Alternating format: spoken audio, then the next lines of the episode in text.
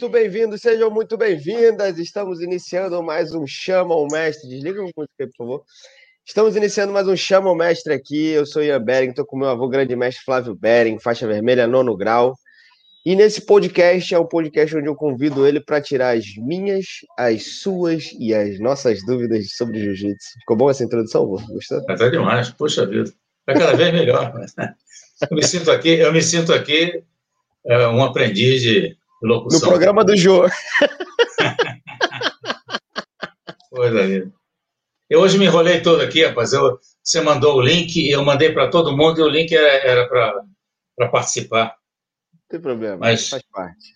Coisa mas só é. Então, só para avisar para o povo que está querendo participar, que ele entre no outro link e, e, e aqui você estará. É Faça a sua pergunta e vamos agir. Eu tenho uma pergunta. Diga. Como fazer, sendo mais leve, para raspar o pesadão?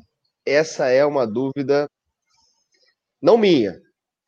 Essa é uma dúvida de muitos alunos, não só alunos clientes, mas também alunos que acompanham aí no, na internet. Como que um mais leve consegue raspar um mais pesado? Vamos supor que a posição seja guarda, tá? Quais são okay. os conceitos principais aí?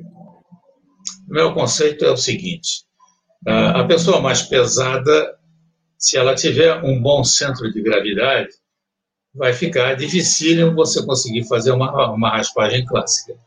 Então, o ponto principal é você tirar a pessoa do equilíbrio. Então, você tem algumas alternativas para tirar a pessoa do equilíbrio. A primeira delas é pegando na gola, sempre cruzada, dominando uma manga, de preferência na ponta da manga. Por que na ponta da manga? Porque aí você manobra o braço da pessoa, ok? E aí você procurar deslocar essa pessoa. Quando eu falo centro de gravidade, quando eu faço, quando eu falo em, em postura, é a postura, a postura clássica, aquela em que você está com a cabeça erguida, tá? E não curvando o corpo. Tem muita gente que chama postura quando o cara deita a cabeça no seu peito. Isso aí eu não sei de onde é que a pessoa tirou chamar isso de postura. Mas, enfim, isso aí necessita um pouco de compostura. Mas o fato é que você, você, a pessoa estando equilibrada, centrada no seu ponto, no seu eixo, você tem que tirá-la do equilíbrio. Então, para isso, você tem que estimular a pessoa a agir. É sempre aquela coisa que nós conversamos, em que você ah, cria uma situação essa situação tipo armadilha, você cria uma armadilha para que a pessoa tente, por exemplo, ficar de pé. Tente botar a mão no seu joelho para poder forçar o seu joelho para baixo, no sentido de passar a guarda. Já que a pessoa é mais pesada, consequentemente será mais forte, ela tentará essa essa primeira coisa é botar a mão no joelho e empurrar para baixo para tentar para tentar é, minimizar o seu poder de guarda. Então a questão é tirar a pessoa do centro de gravidade. E você tem algumas alternativas para isso, como eu disse, ponta de manga, gola cruzada, é você deslocar e utilizar as pernas para ajudar. Quando as suas pernas não podem fechar nas costas da pessoa, então você usa os dois pés no quadril. Ô, vô, Essas são alternativas. Diga. Quando não é o ideal, não é o melhor, por exemplo, o cara muito mais forte, é, quando você está fazendo guarda ali, ao invés de você tentar puxar, chamar o cara para cima de você para quebrar a postura dele na hora que você quer, fazer isso no momento propício que ele te possibilita, por exemplo, quando ele for levantar um pouquinho o tronco para tentar ficar em pé, ou, ou uhum. dar uma movimentada na cabeça, tirar o centro de gravidade, como você está falando, e nesse exato momento é o momento que eu puxo, inclusive já posso entrar até com uma tesourada, uma raspagemzinha ali. Com certeza, é exatamente isso. É exatamente isso. Você interpretou exatamente como a coisa deve ser feita. Você tem que tirar a pessoa do centro de gravidade. Se ele se mantiver no centro de gravidade, fica muito difícil, por ser mais pesado e mais forte, a pessoa terá mais estabilidade. Então você tem que criar uma situação para tirá-lo dessa estabilidade. E essa é exatamente a pegada de gola é fundamental, a pegada na ponta da manga é fundamental. Dizer, existe uma pegada clássica que é aquela do cotovelo, só que essa do cotovelo, a pessoa estará com a mão bem plantada no seu kimono. Quando você pega na ponta da manga, você tem um poder de manobra maior. Então, isso é um movimento concatenado. Quer dizer, o movimento de gola, o movimento de manga e o movimento de pernas. Isso, isso transforma-se numa, numa ação única. E isso faz com que a pessoa, perdendo o seu centro de gravidade e, e iniciando um desequilíbrio, você possa inverter a situação. E, é, é, e geralmente fica até mais fácil, a pessoa sendo mais pesada, ela se desloca com mais, com mais é, facilidade. Tá? E, a, e terá menos mobilidade, provavelmente, para tentar se recompor. Às vezes as pessoas, a pessoa tenta botar a mão no chão, mas como você vai sempre fazer a inversão para o lado em que o braço dele está preso, ele não tem como colocar a mão no chão. Tá? Quer dizer, por outro lado, não tem sentido que ele vai botar a mão no chão e fica sempre mais complexo, mais difícil para você agir. Perfeito. Uma coisa que a gente fala aqui, concatenação, né, concatenar uma coisa a outra, é linkar um, uma movimentação com a outra. Só que existe uma, um preceito antes disso, né, vô? Você não pode chegar lá e fazer o um negócio no vamos ver no que dá, vamos ver o que acontece. Quando você entra no vamos ver o que acontece, a possibilidade do negócio dar errado e você não ter, não ter alternativas já claras na tua mente, vai fazer com que você não consiga executar nada, nem aquilo que você queria, vamos lá ver o que, vai acontecer, e nem uma, um contragolpe ou uma, um bloqueio de uma passagem ou uma outra situação que eventualmente pode acontecer com você. Por isso que a concatenação ela vem antes. Ela começa, por exemplo, aqui, onde a gente está agora, você assistindo, você pegando e já começando a ter as suas ideias. Então, vamos dar um exemplo prático aqui. Vamos, vamos começar a montar aqui um jogo falado, por exemplo. Uhum. Uh, vou, vou, vou começar aqui, você, você dá as alternativas. Imagina que eu, a gente está falando de guarda e raspagem. Eu tô por baixo, a minha perna, eu tenho 1,75m, 70 quilos, eu fechei a guarda num cara que tem ali seus 95, entre 90 a 100 quilos. O jogo que eu vou fazer para raspar, eu gosto de trabalhar com mão na gola cruzada e mão na manga, jogo clássico. Tá? quais são as possibilidades que eu posso trabalhar, o que, que eu devo começar a trabalhar ali, por exemplo, um estrangulamento. Eu já começaria trabalhando ali um bote no pescoço. Dali de um bote no pescoço, o cara tentaria fazer uma postura esticando o braço para tentar defender e não deixar que o pescoço seja pego. É, com certeza. E dali? Aí, aí, vamos, então vamos ver aqui algumas coisas interessantes. Essa pessoa que você se referiu com 90 ou 95 quilos, se ela for pessoa fisicamente, atleticamente, é, é, ela, ela com certeza terá, você terá facilidade com o tamanho das suas pernas e fechar, fechar a guarda, ok? Fechando a guarda, você tem aquela, aquele movimento de balanço em que você faz com que a pessoa é, venha para cima de você, com as pernas e com os, com os dois mãos, dois braços. Então, a, a essa é uma alternativa. Agora, se a pessoa tiver um volume de quadril, dizer, um volume abdominal você não conseguir fechar a perna, o que não lhe impede de continuar fazendo uma boa guarda, pelo contrário, dá mais mobilidade até para você que está embaixo. Então, você deverá, então, apoiar os pés no chão e os seus joelhos é, incisivamente nas costelas da pessoa.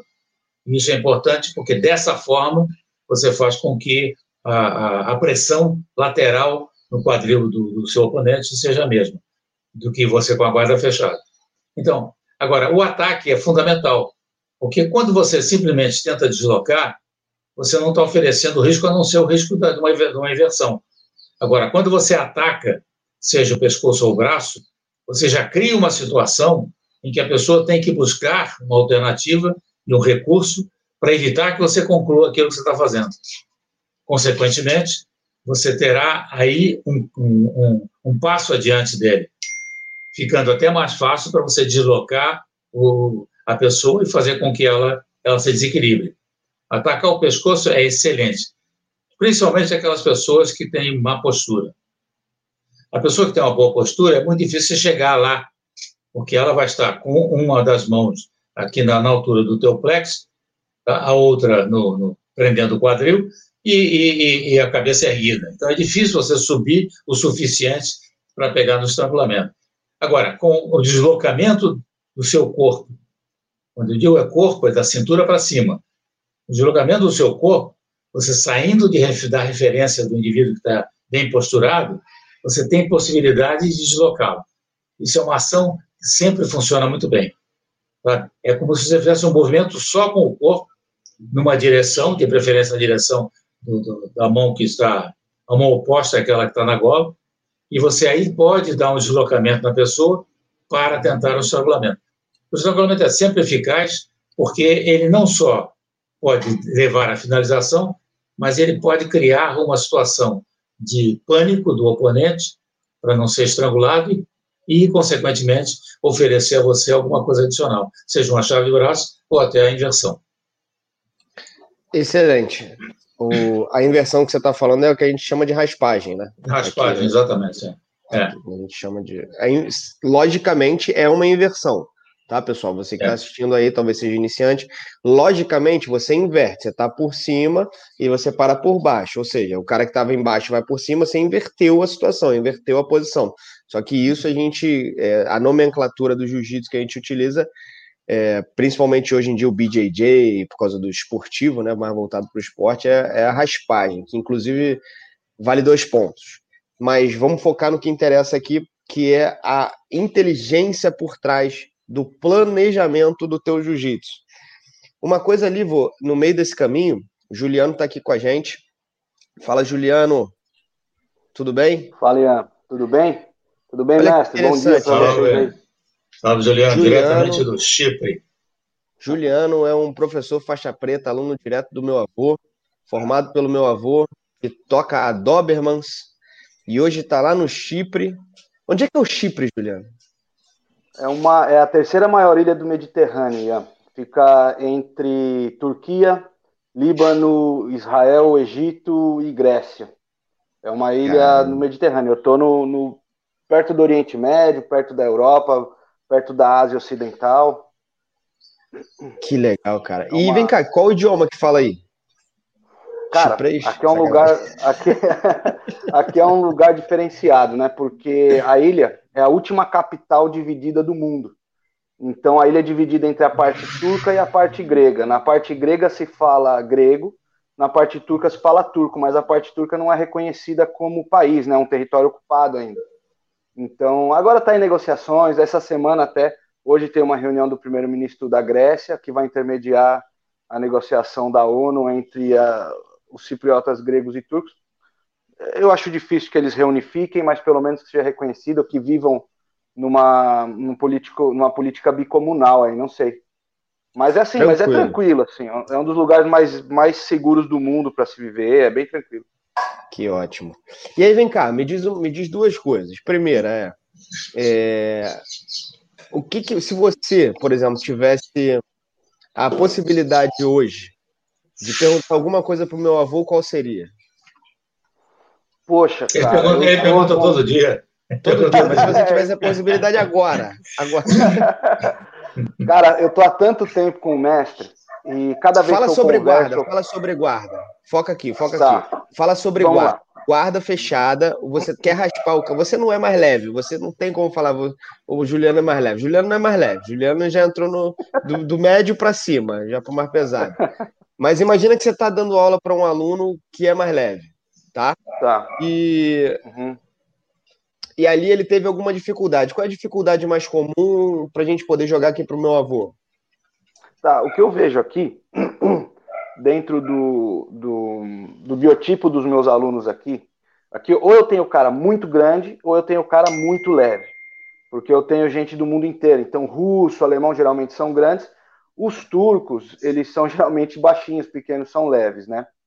Então, na, a, o que eu vejo aqui, a grande, a grande, o meu grande desafio para trabalhar com eles aqui é como as pernas deles, do, do, pessoal mais leve, é muito curta, eles têm muito, muita dificuldade em controlar o cara dentro da guarda. Eu parto do pressuposto que a guarda fechada não é um bom jogo para ninguém, né? Então, se você quer ter mobilidade, se você quer ter um jogo ofensivo, mais agressivo, você precisa trabalhar com a guarda aberta.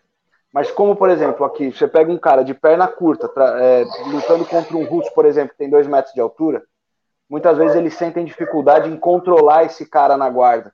Quando o cara levanta, ou mesmo quando o cara tá no chão, porque é uma troca desproporcional de tamanho, de força, de tudo, né?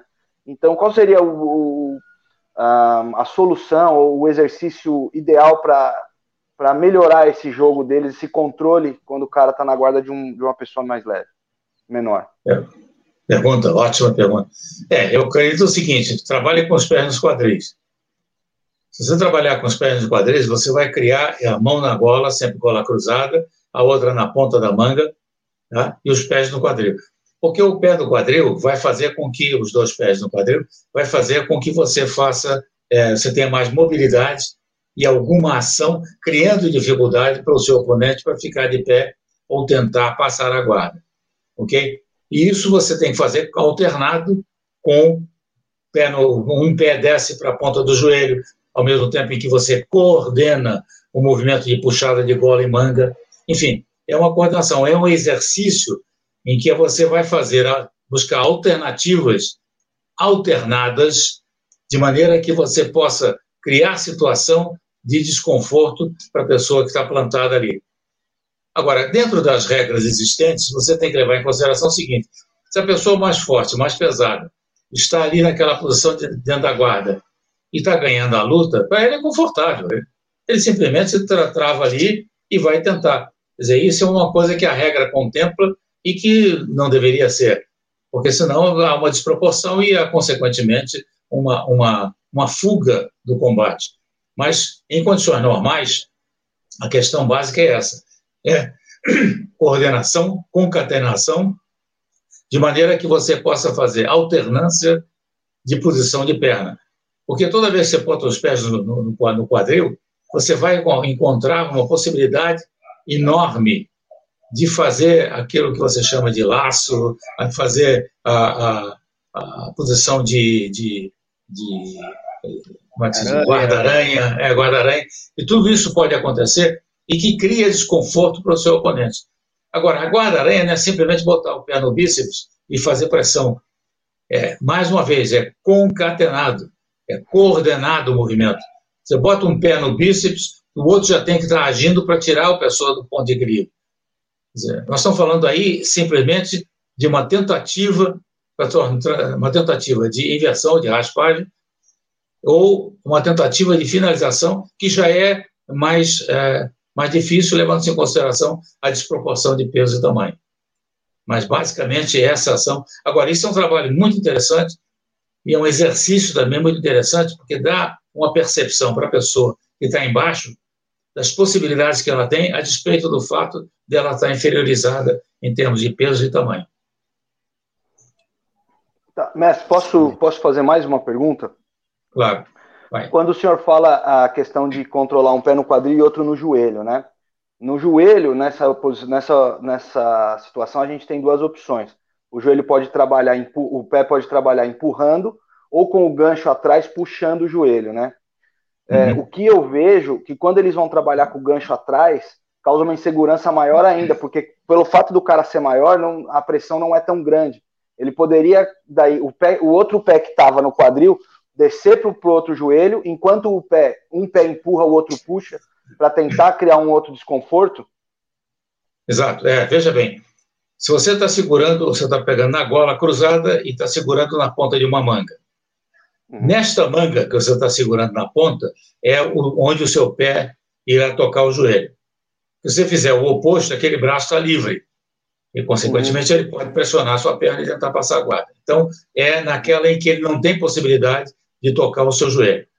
Agora, tá. quando você trabalha o gancho, o gancho é muito mais para quando há uma desproporção de peso e tamanho, o gancho só pode ser utilizado, ou só deve ser utilizado, se a pessoa apoiar um pé no chão.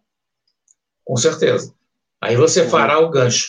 Agora, imagine o seguinte, porque isso aí tem que ser uma coisa mentalmente trabalhada para que depois, fisicamente, você possa realizar. Se você, se a pessoa que pé é, ele apoiaria no chão, Ora, se você está controlando o braço direito dele, com a mão, sua mão direita na gola direita dele, ele não vai apoiar o pé, direito, o pé esquerdo no chão, porque ele estará em completo desequilíbrio. Ele vai um tentar segundo. apoiar. Só um segundo que agora deu, deu, um bug na minha mente aqui. O cara tá de joelho dentro da tua guarda fechada. Ele não tá mais em pé, você com o pé no quadril, o pé no bíceps. Não, ele está ele tá de cara... joelhos, mas ele resolve apoiar um pé no chão para começar a levantar. De joelhos na tua guarda, beleza. Exatamente, tá, exatamente. Então, nesse ponto, veja bem, se ele terá que apoiar o pé correspondente à, à, à mão que está sendo dominada. É, porque se ele fizer o oposto, uma mão da manga está dominada, ele, ele entra em processo de desequilíbrio. Então ele tem que ser do mesmo lado. Dizer, portanto, o que vai acontecer é que, nesse ponto, fazer o gancho, você teria que inverter tudo. Você teria que inverter. Tá. O pé que está no joelho entrar no gancho e o pé oposto tocar o joelho. Agora, com certeza, toda vez que você fizer tentar fazer um gancho, é recomendável que você tenha um pé no joelho, porque você mantém a pessoa em processo de equilíbrio constante, principalmente se há uma desproporção. Uhum. Sumiu o áudio do Juliano, muito obrigado pela tua participação. Obrigado, Ian. Foi um prazer. Valeu, sempre um prazer estar contigo, meu irmão. Obrigadão, obrigadão, Ian. É sempre um prazer trocar obrigado. ideia com vocês. Mestre, obrigado mais uma vez pela oportunidade de estar aí e elucidar as nossas dúvidas. Beijão para vocês Aliás, aí, tchau, tchau. Vou continuar. Detalhe, o, o, parabéns pelo resultado excelente dos seus alunos que foram, que foram promovidos à faixa preta com um exame rigoroso e foi, foi excelente. Eu estou vendo que vários deles são presentes aqui. Obrigado, mestre. Obrigado. Dá o parabéns para os meninos também, que eu sei a dedicação e o, e o empenho deles para fazer um bom exame aí. E acho que todo mundo está contente. Obrigado, mestre. Obrigado, Ian. Eu vou continuar acompanhando a live aqui. Beijão para vocês aí. Tchau, tchau. Tchau, abraço. Muito bom, hein? Que isso, vô. espetacular, sensacional. Vô, vamos dar um panorama agora aqui para o pessoal sobre quais são os tipos de guarda. Antigamente, vô, quando você aprendia, quando você aprendeu jiu-jitsu lá com o grande mestre Hélio, com o grande mestre João Alberto Barreto, qual eram os tipos mais é, feitos de guarda? Era, era, mais a guarda fechada e a guarda clássica, né? Mão no, no, na gola, mão na manga, pé no quadril e pé no bíceps. Ou não, ou eu estou enganado. Exatamente isso. É, com certeza, guarda fechada e quando havia guarda aberta era para se movimentar mas basicamente era a. a, a... Só um detalhezinho para a gente interromper. O Luiz Lopes, que é uma pessoa que tem estatura baixa e, e é levinho, ele faz esse pé no bíceps e é quase impossível você se desvencilhar desse pé no bíceps. Agora, é uma especialidade. O Luiz Lopes é um, é um, é um faixa preta com bastante experiência, bastante quilômetros rodados, exatamente. Então, o que acontece é que ele faz isso e eu já testei várias vezes. Sabe? Assim como tê-lo dentro da guarda é muito curioso, porque toda vez que você movimenta o seu quadril e suas pernas, ele se movimenta dentro da sua guarda, com uma velocidade incrível. Então, você fica em busca do de tirá-lo do ponto de equilíbrio, ele está sempre equilibrado. Sabe? Quer dizer, mas isso é uma habilidade dele em função da vivência e da experiência que ele fez. Então, ele, por exemplo, seria aquela pessoa que o Julian está se referindo, que é uma pessoa pequena e que, ao mesmo tempo, trabalha com o pé no bíceps. Mas é uma, é, é uma especialidade dele. Ele é bom nisso. Então, vamos lá, vamos voltar lá. O, o, vamos lá. O, é. Ó, a questão que você, você, falou que naquela época que se fazia guarda fechada e guarda aberta. A guarda aberta era necessária para vocês poderem se movimentar, mas a guarda fechada era, era o trabalho básico. Agora, havia pé no bíceps, havia tudo. Sim, eu botei, na, botei na, na tela aqui agora para gente o vídeo que eu fiz essa uhum. semana sobre apresentando um pouquinho sobre as guardas, né, que ah. existem, que a gente faz. Exatamente. O pé no quadril é exatamente esse aqui. É uma, é uma guarda que vou, por mais que essa guarda para mim seja a mais eficiente de todas, ela caiu, sabe que ela caiu no esquecimento da grande maioria das pessoas que ensinam jiu-jitsu hoje em dia. O pessoal só quer se preocupar com guarda-aranha, berimbolo, leg laço, um monte de, de, de guarda boa, ah, não é, no guarda não são ruins. A gente executa também. Mas essa aqui, para mim, ela é é como se fosse ali o start, sabe, o uhum. fundamento. Ela tudo começa daqui. Se você sair daqui para guarda-aranha, você vai ter uma guarda-aranha muito mais poderosa. Se você sair daqui para leg laço, você vai ter uma guarda muito mais poderosa. Para Dela Riva, para X, para qualquer tipo de guarda, você vai ter uma guarda muito mais poderosa. E me corrija se eu estiver enganado, vou. Por que é correto, eu tô falando correto. isso? Correto. Mas por, por que eu tô falando isso? Por causa desse movimento aqui do cara, ó. O cara tá com, deixa eu marcar aqui, ó, esse movimento aqui, ó. Você pode perceber é. que o Ricardo ele tá com a postura totalmente quebrada. Ele tá uhum. aqui numa posição totalmente desagradável, desconfortável. Por quê? A mão que tá na gola puxa a cabeça dele para baixo e o pé que está no quadril empurra a bunda dele para trás. Então faz com que ele fique em, em, em, L ali, né? Ele fique num formato de L. E dali, é. cara, o cara estando totalmente. É, eu, eu, aí tem um detalhe. É, veja bem, aí você está com toda a composição daquilo que nós estávamos falando antes. Uhum. A sua mão esquerda está dominando a manga dele. Isso. A mão direita está na gola cruzada. Então, essa, essa pressão que você está exercendo é exatamente em função desse controle que você tem. E a, a, o teu pé direito apoiando no bíceps dele, ele fica sem mobilidade, porque como ele está curvado para frente, ele não tem mobilidade de quadril para poder agir. Dizer, em princípio, em princípio, apenas para ajudar a pessoa que sofre as consequências de uma guarda boa dessa, é o seguinte: se você flexionar suas pernas, como se você estivesse tentando sentar, você diminuirá a pressão do quadril e diminuirá a pressão do seu pescoço, na puxada da gola. Agora, se você já entrou nesse processo e a pessoa que está embaixo tem uma pressão bastante forte e a perna mais comprida, como é o caso do Ian ali, o que vai acontecer é que você vai ter muita dificuldade de se recompor. E você ali está um passo de ser raspado. Passo. Um passo ou de ser finalizado. Então, a, a, a questão é, inicialmente, não permitir que a sua perna fique estendida como está ali. Ela fique flexionada, porque aí você evitará essa perda da postura e, consequentemente, do equilíbrio. Agora, toda a composição da, da posição ali absolutamente perfeita e é extremamente incômodo. E essa mão do, do, do seu aluno faixa azul tentando segurar a calça é contraindicada. Porque ele acaba se, tá travando, né? Ele está travando, ele próprio está se imobilizando. Sim. Essa mão deveria estar livre para que ele pudesse fazer outra ação. Grimar o braço, tentar Exatamente. tirar a perna dali. Exatamente. Então, agora, esta guarda, dessa maneira, ela propicia, como disse, uma série de ações, porque ela é muito forte e tem um poder de raspagem muito grande. E de, principalmente é o desconforto da pessoa que está em pé. Que está curvada, é um desconforto enorme e é uma pressão enorme na coluna lombar que ele tem em função de, da tentativa que ele tem de, de, de, se recompor. Agora, é uma guarda poderosa. Poderosíssima. Pessoal, pratiquem essa guarda. Toda terça, às oito e meia da manhã, a gente tem esse podcast Chama o Mestre lá no Instagram. E toda quinta agora a gente vai ter esse podcast aqui no YouTube e no Facebook. E isso aqui também vai para o Spotify. Ou seja, você está cercado. O pé no quadril já entrou, o pé no bíceps já está firme, a mão na gola quebrando tua postura. E agora se prepara que tu vai ou ser finalizado, mas tu vai aprender jiu-jitsu com a gente, né, Vu?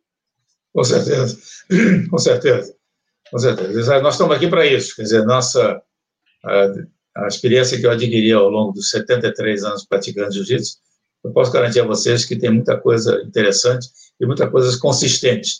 Quer dizer, muita coisa, quase tudo é consistente, porque o que eu aprendi a fazer, eu aprendi a fazer para ser consistente e não para brincar. Então, aproveite bastante.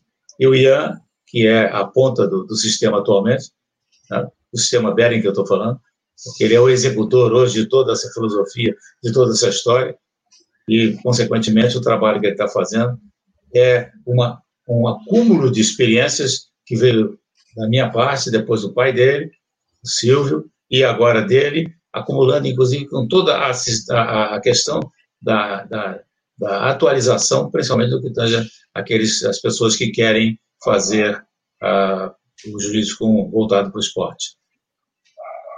É isso aí, vô. Muito obrigado. Um forte abraço a todos que estão nos assistindo. Vou beijo enorme. Beijo. beijo.